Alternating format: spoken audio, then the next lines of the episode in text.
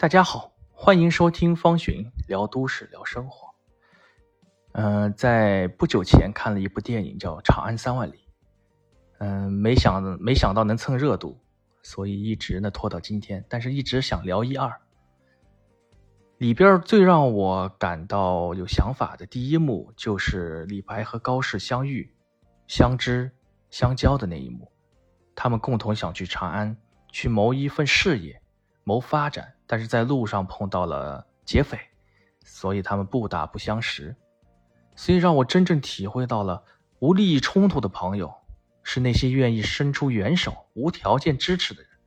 他们会在你需要帮助的时候毫不犹豫地出现在你身旁，而且尽量的为你排忧解难。而且他们心胸宽阔，不计得失，只希望看到你的笑容和幸福。而且你会发现他们在长期的交往当中那一段时间。他们互相学习，互相交流。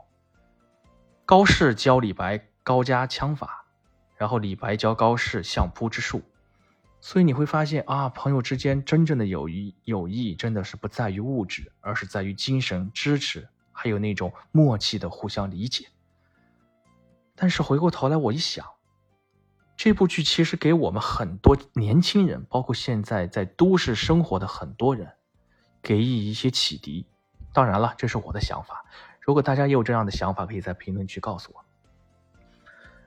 在当今的社会，其实很多时候跟他们、跟李白和高适一样，很多时候是在二十多岁的时候，走出校园大门之后才认识的很多朋友。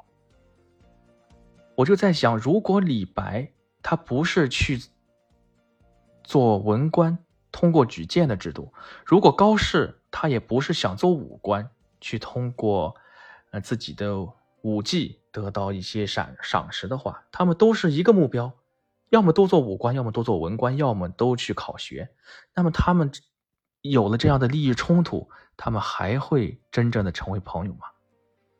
之所以有这个想法，是因为当今社会，我们身边很多很多人都是因为利益冲突，而多年的兄弟、多年的朋友都这样就散了，而且生活当中。有几个是真正的朋友？当我们回过头来想一想，也许就是曾经我们一起长大的小伙伴，也许也就是曾经真正意义上的不畏艰难险阻，跟你雪中送炭的那一位。所以，如果李白、高适他们的身份没有悬殊，他们的目标是一样的，而且他们没有分贵贱，没有地位的高低。那他们还会成为朋友，还是成为敌人？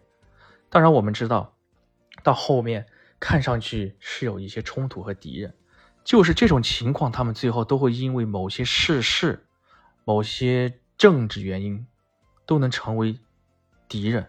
何况，如果放到我们当当今社会，面对各种利益冲突，那真正的兄弟和朋友又在哪儿呢？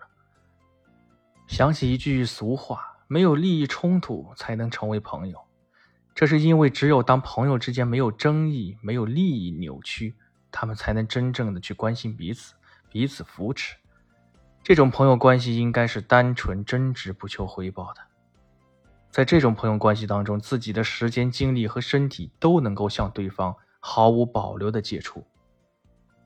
所以我很多时候跟很多人分享。没有真正的同事的朋友关系，同事应该就是同事，包括很多合作伙伴，他们只能说是利益伙伴，而真正的朋友应该是像我们从小一起长大的小伙伴，我们彼此关心，不需要每天见面，但是依然保留着当时最纯粹、最稚嫩的那份纯真的友情。当然了，我也希望生命当中还能碰到真正交心的，不管有没有利益冲突，都能够互相帮助、互相鼓励、互相扶持的这样的朋友，能够在困难的时候听到祝福，在挫折的时候能够受到鼓励，我觉得这样就已经够了。也希望所有的人都能找到这样的知己、这样的朋友，也希望不管有没有利益冲突。在这个社社会当中，我们抱团取暖，我觉得这个是更好不过。